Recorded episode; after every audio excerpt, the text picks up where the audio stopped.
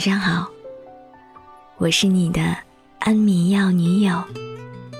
睡不着的时候，愿我的声音陪你晚安。什么时候你会觉得很悲伤？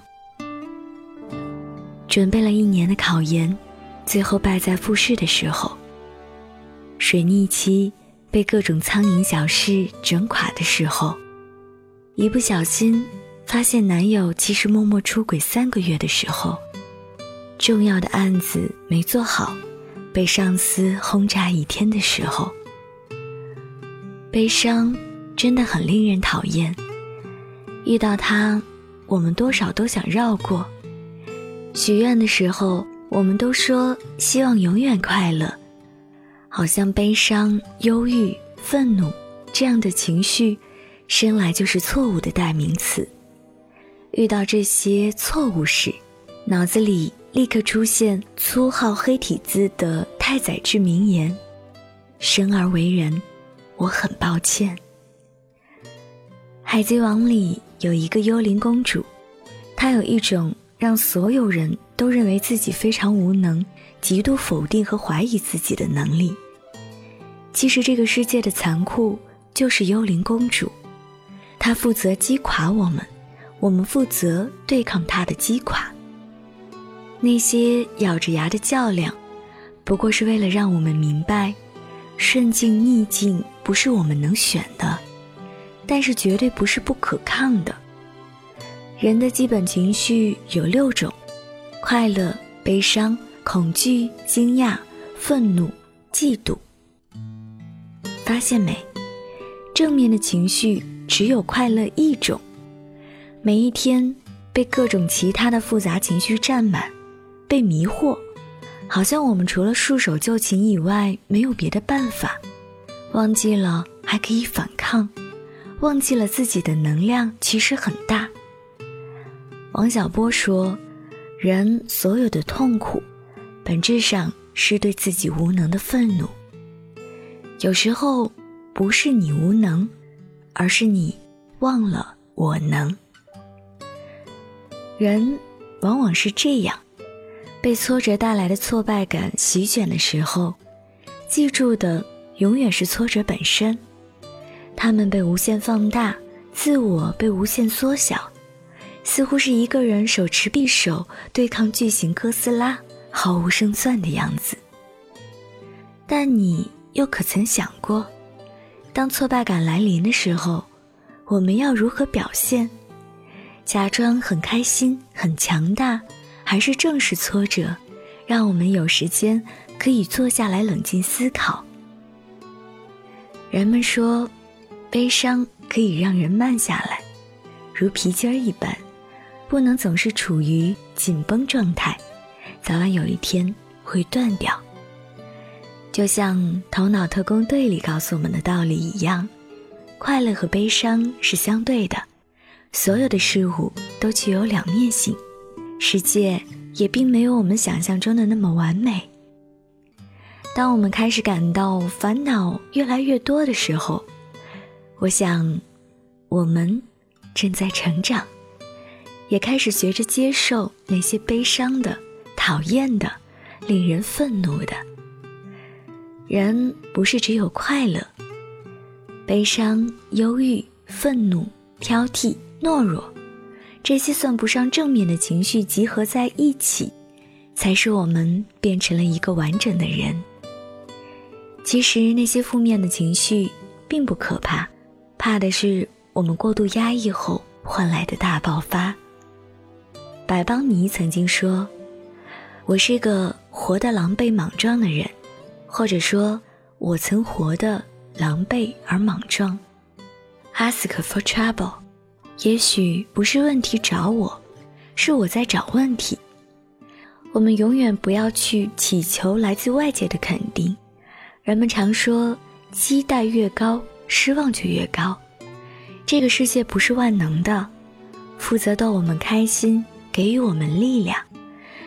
经历的打击多了以后，会发现。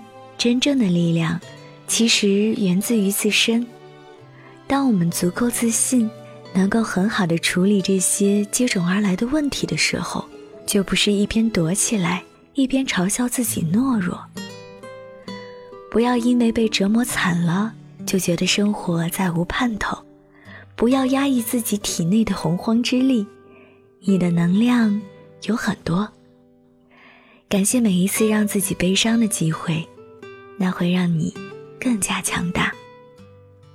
考研在复试被刷掉的人，不是谁都能像你一样，在这一年里如此系统的学习专业知识。明年也许有个更好的机会等着你。水逆期不顺的人。牛逼如你，仍然能在难搞的日子里笑出声来。发现男友出轨的人，给自己一个把他甩掉的机会。你值得更好的人来爱。方案没做好的人，其实上司是赏识你的，上升期比停滞期来的振奋人心哦。不拒绝悲伤，才真正具备了成长的可能。而成长不是只在十多岁时发生，它可能在一次分手后的痛哭，一次重要考试的失利，或者失业后的一场失眠。很多时候，我们会一夜长大。太阳每天照常升起，就是为了赶走我们内心的阴霾。就算我今天不开心，又能怎样？哭过之后。又是一条好汉，谁叫我就是这么可爱呢？负面情绪是生活的一部分，难过的时候哭一场，睡一觉，或是躺着不动，发个呆。要知道，就像《头脑特工队》里一样，在你脑袋里，可是有一整个世界在照顾你哦。